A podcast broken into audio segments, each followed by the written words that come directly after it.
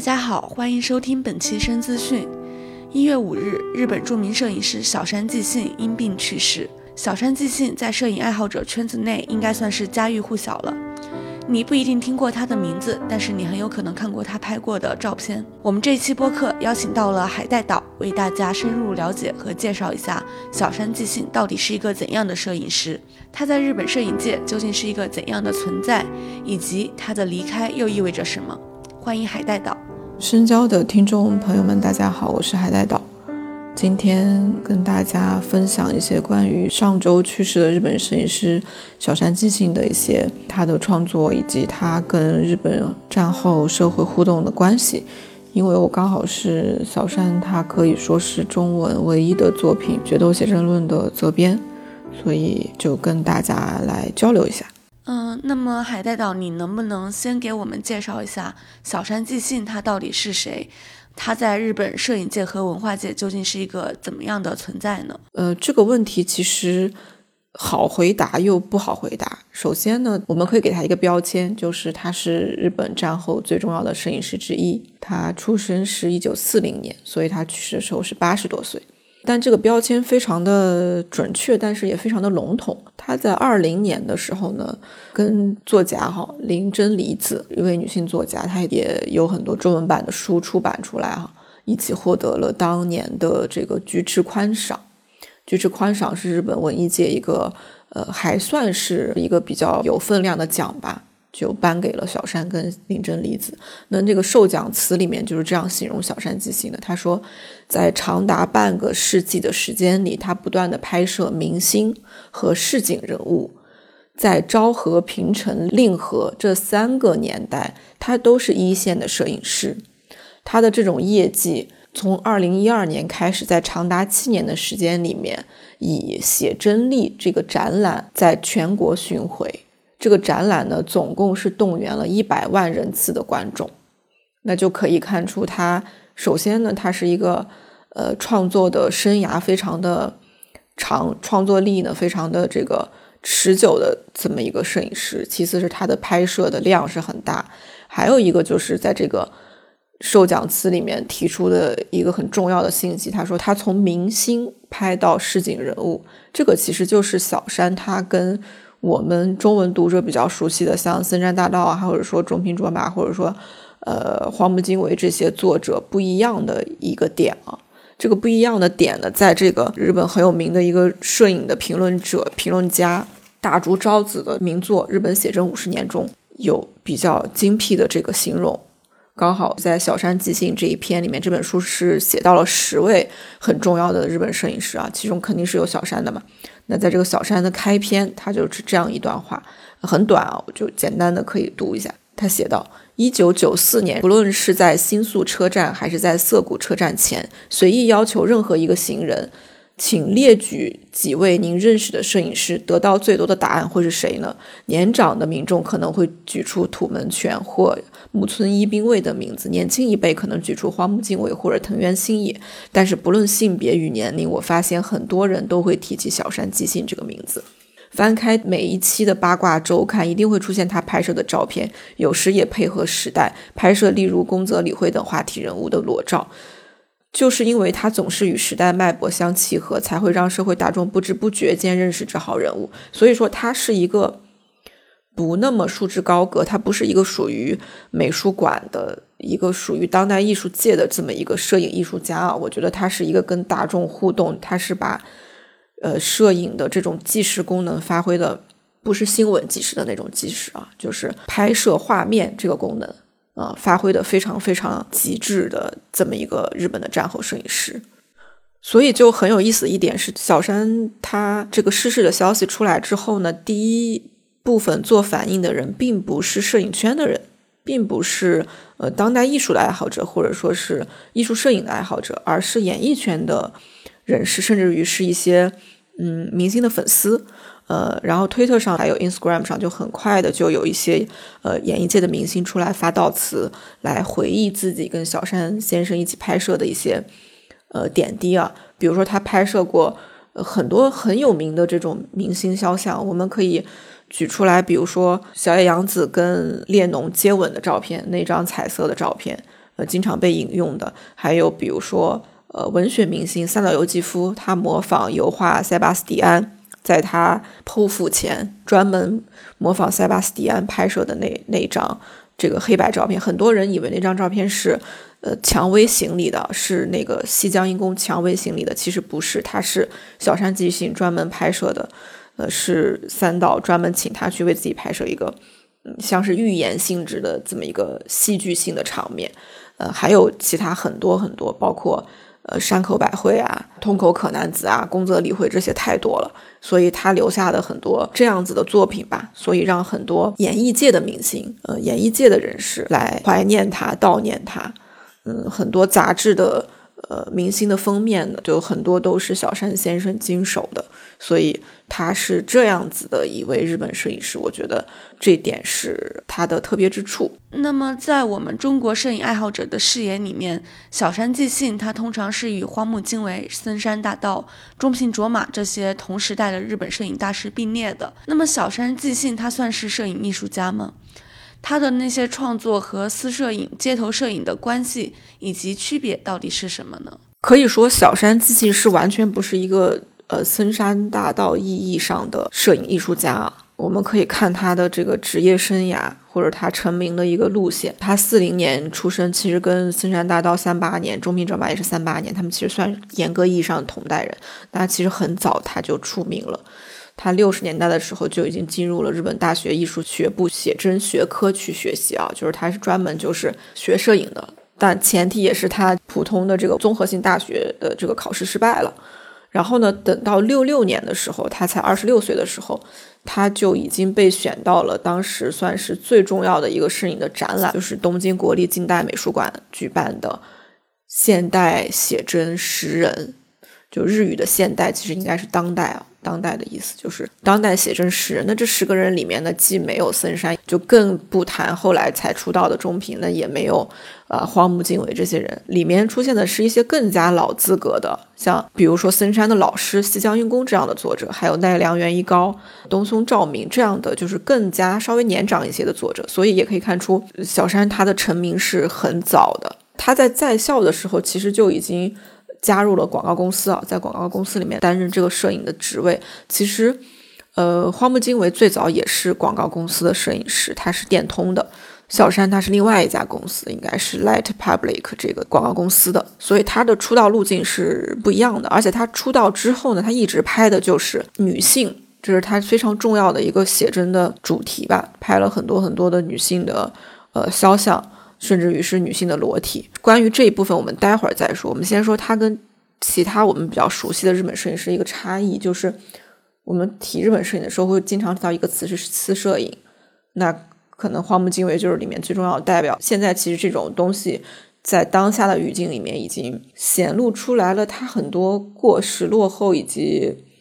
呃残忍、罪恶的一面吧。再一个就是我们所谓的街拍。就森山大道，他去扫街，他去拍摄新宿，他去拍摄神奈川这些主题。但是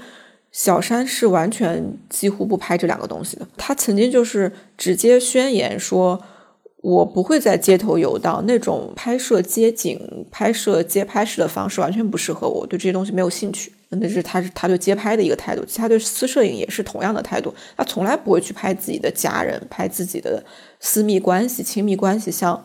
生来长久，或者像，呃，花木精卫那样去拍摄自己的妻子，小山是绝对不会的。他是不会把自己的私生活拿出来拍的。他顶多也就是在，呃，拍摄过自己的家的这个建筑，因为他是出生在一个佛教寺庙，他拍摄过那个寺，啊，那个佛寺，那顶多就是这样。他曾经有过一句解读，他说：“如果我在拍摄一张照片的时候，我只是想表达自己内心的一个。”观念一个自己的感受的话，那对于观看这张照片的人是非常不公平的，因为他们是要去理解我的想法，而且那只是一瞬间的想法。有谁能理解另外一个人一瞬间的想法呢？他说我我不我不需要去向观众传达这种东西，所以就由此可以看出，他是一个完全用现在比较时髦的话来说，他是一个完全不内耗的人。他在摄影创作这件事情上，他没有想要表达自己的 ego，他没有想要做什么所谓的艺术性的自我表达。所以呢，也就导致一个问题，很多的摄影的评论其实是不写小山即兴的，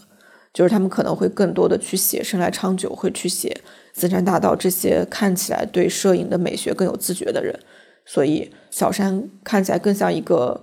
嗯时尚摄影师，一个肖像摄影师。我有时候私下跟朋友开玩笑，举一个不恰当的，真的是可能不很不恰当的一个比喻。我觉得小山可能他的位置更像是陈曼老师，不像是一个所谓的写真艺术家，这是他的一个位置，这是需要更多的去强调的。嗯，那么小山纪信他的天才之处到底是什么？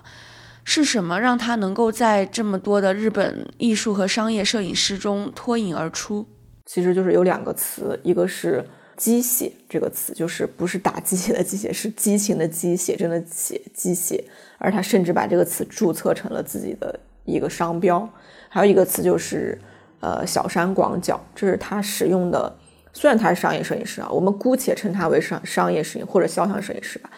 他也是有自己的在摄影上面的一些美学上的作者性，就是这两个东西。那小山广角很好理解，他其实会呃大量的在拍摄人像，尤其是群像的时候，呃用用这个广角的镜头去拍摄，把在边缘会有很多畸变的效果，然后人们在里面会有一种像被一个玻璃球给罩住一样的这种效果出现。呃，尤其是在少女馆，它算最有名的摄影摄影集之一里面，我们就可以看到这样的画面。然后这个画面一再一再的被他自己去重复，也被很多人去效仿。嗯，在拍摄人像上面，呃，尤其是时髦的、时尚性的人像上面被被大量的去使用吧。还有一个词就是机械，机械这个词其实是他最早在杂志上面连载的时候呢，就打出了这个这两个词，就是说以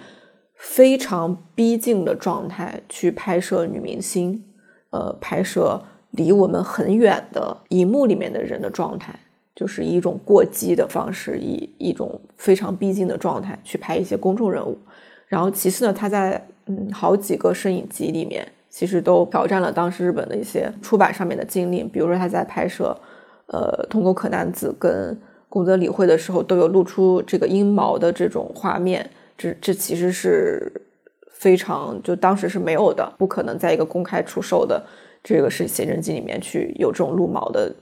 镜头嘛？他就是去拍，所以机械就是一种程度上面的形容。他拍摄人物，他可以拍到很多大家不敢去拍的人，或者大家没有办法去接触到的人。比如刚才我们说的三岛由纪夫，他不仅去拍了三岛由纪夫的模仿死亡的这个状态啊，就虽然三岛由纪夫是一个极具表演性的人，那他还去拍了三岛由纪夫的家。其实，为什么他能拍到这些东西，也侧面说明了他跟人的交往不是一个艺术家人格式的交往，他其实是一个拍摄者、记录者这样的一个感觉吧。所以，这是他的一种在摄影上的特点。呃，也是他作为一个摄影师可以吃饭的家伙吧，我们可以这样理解。对于小山纪信写真作品中的那些女人、情色和性。你是怎么看的呢？这是一种与日本色情文化共谋的一种剥削物吗？它是为大众，主要是男性提供服务的一种消费品吗？那就要讲到一个很重要的问题。对于我们现在回头来评价小山基信这代人的时候，一个很重要的问题就是对于女性女体的这个消费，以及就是消费吧。我觉得用这个词很很准确，没有什么，没有任何的问题。他是一个有名的摄影师，然后如果我们去看，呃，小山的整个的作品的序列啊，除了我们刚才说的那些非常有名的、非常有时代意义的、非常重要的一些名人的肖像之外，它其实一个大部分的一个作品，它是一个对女性的形象的拍摄。我们去看他的第一部写真集，就是个人写真集，就叫做《小山即兴和二十八个女性》。那个作品的可能前言还是三岛由纪夫写的，然后后来呢，就是他又拍了叫做《死亡之谷》一个摄影集，就是呃和一些女性，然后在美国的死亡之谷以拍摄了一个自然跟裸体的这样一个肖像集，呃，然后后来呢，还有就是机械一百三十五个女性。啊，这个里面也是有有明星，有不是明星的女性，但都是女性。然后有些裸体的摄影，然后有一些可能日常的，日常的很少吧。然后等到呃九十年代，啊，这里需要插播一个挺有意思的事情吧？我觉得就是其实七十年代的时候呢，是日本的写真杂志非常辉煌的一个一个一个时代吧，就是最 top 的、最顶尖的那些杂志，它可能销量可以到百万。但等到后来石油危机的时候呢，石油危机就导致了纸价的上涨。其实那个时候很多摄影师他们就没有东西可拍了，呃，很多的摄影器材，然后摄影所要耗材吧都涨价了。像森山啊，或者说是荒木，他们长期在这个。呃，写真杂志上面去连载作品的人，他就没有工作了。但是小山自信这个时候是一个算是他的顶峰之一吧，对，因为他摄影生命很长，他一直还在给娱乐杂志拍摄封面也好，还是里面的这个模特写真也好，他一直是都不愁工作的，一直都是有大量的工作的机会。而等到九十年代的时候，有就就有两两部非常非常重要的摄影机诞生，就是通口可男子的。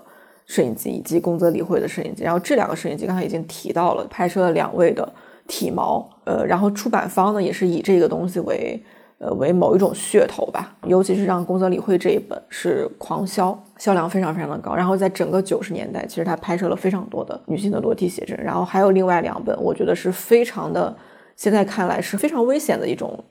一个创作，一个就是少女馆，还有一个就是立山千明的写真集《神话少女》，这两部都是九七年。发售的还有一本是叫做《少女们与冲绳》。我觉得到了今天这个时代再回去看这个东西，我们完全不需要有避讳。我觉得这个就是对女性身体的一种消费。这里面或或许有神圣的部分，有神性的部分，包括呃，《少女们与这个冲绳》里面还拍摄了，应该是满岛光第一次被发现啊。满就其实，在小山他去世之后，满岛光也在自己的 Instagram 上发了发了那张照片，那张照片拍的非常好，说这是对他来说很重要的一个。拍摄的场景，但是我们去看这些东西的时候，你很难不说它就是拍摄给男性观众看的。我我觉得没有什么可可避讳的地方，就是这样。呃，但是你要说这些裸露的东西里面有没有美感，那他们是非常美的啊。我们现在去看通口可男子和宫泽理惠这些呃独立的单个的照片的时候，我们依然会觉得那真的是非常非常美丽的照片。呃，包括少女馆里面有，甚至会让我想起德加的芭蕾舞少女的那些油画一样的东西。呃，但是如果我们以时代的呃视角去看这个拉平在大众媒介的这个大的环境去看的话，这还是人们渴望消费女性影像、消费女性的图像的这么一个大的语境，是是以这个为前提的。嗯我觉得这两个并不矛盾。嗯，那么它是否有扭转大众对于情色摄影师的固有印象呢？我觉得是没有的，就是他的作品并不会被大众认为是一种情色作品，大众是在一个安全的范围内去消费了他对于公众女明星的一种形象的越界。所以我觉得他他去改变的并不是大众对于情色摄影的认知，而是大众对于明星写真的认知。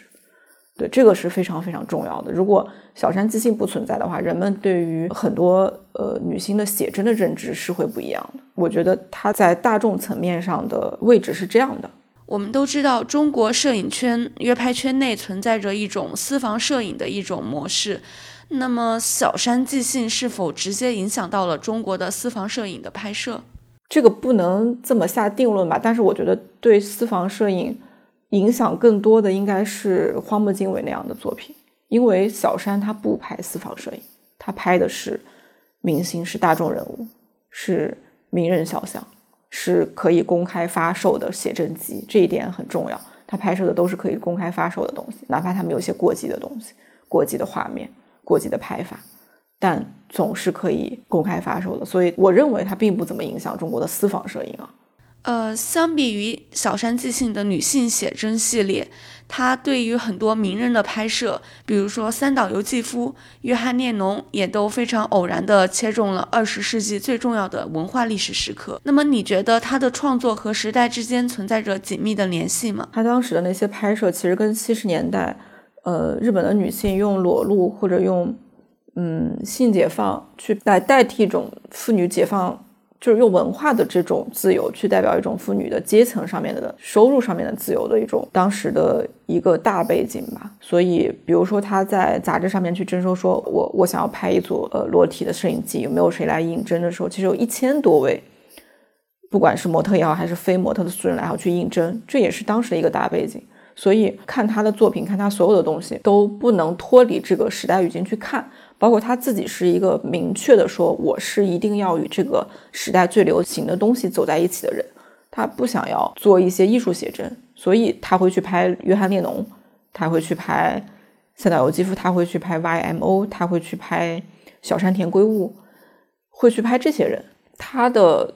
作品留下来的，除了他视为创作的那些少女馆那样的，他所谓表达他的对于女性的美学的。这些东西摄影机以外，他他的作品其实是对时代的一种注解。他拍摄的就是这个时代最有名的面孔、最有名的肢体，所以这也反映到他对数码的态度上。他跟很多呃很传统的摄影师不一样，他是极度拥抱数码技术的。他说，如果没你到现在不去拥抱数码技术的话，只能证明你你老了，你是一个思思维非常的固步自封的人。那么我们该如何去评价小山纪信以及他代表的日本商业摄影？在当今女性主义崛起的视角下，他和他的那代摄影师是否应该被重新评估和批判呢？我觉得，不管是不是女性主义视角崛起吧，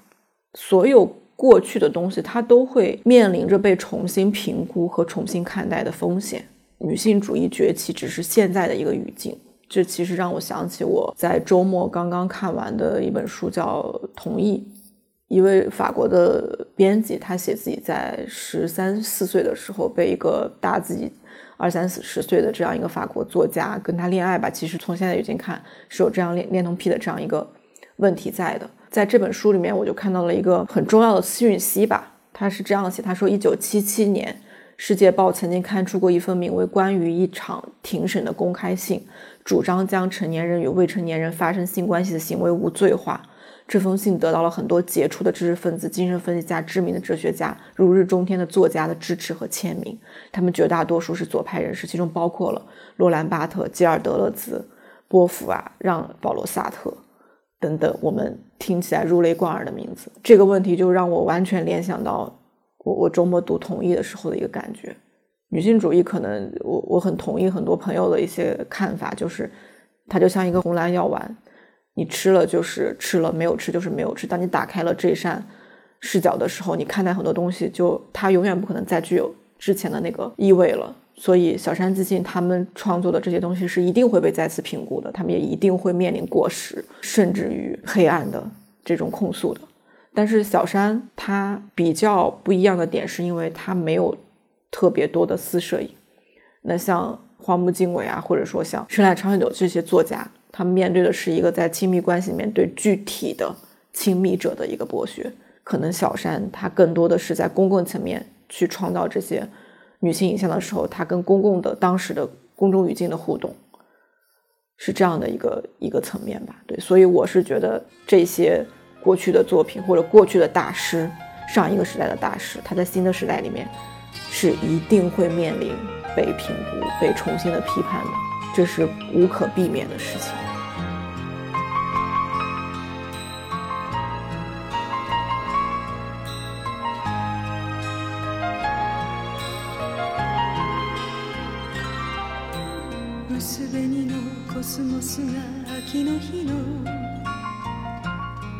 何気ない日だまりに揺れている。この頃涙もろくなった母が庭先で一つ咳をする。縁側でアルバムを開いては。私の幼い日の思い出を。何度も同じ話繰り返す。独り言みたいに小さな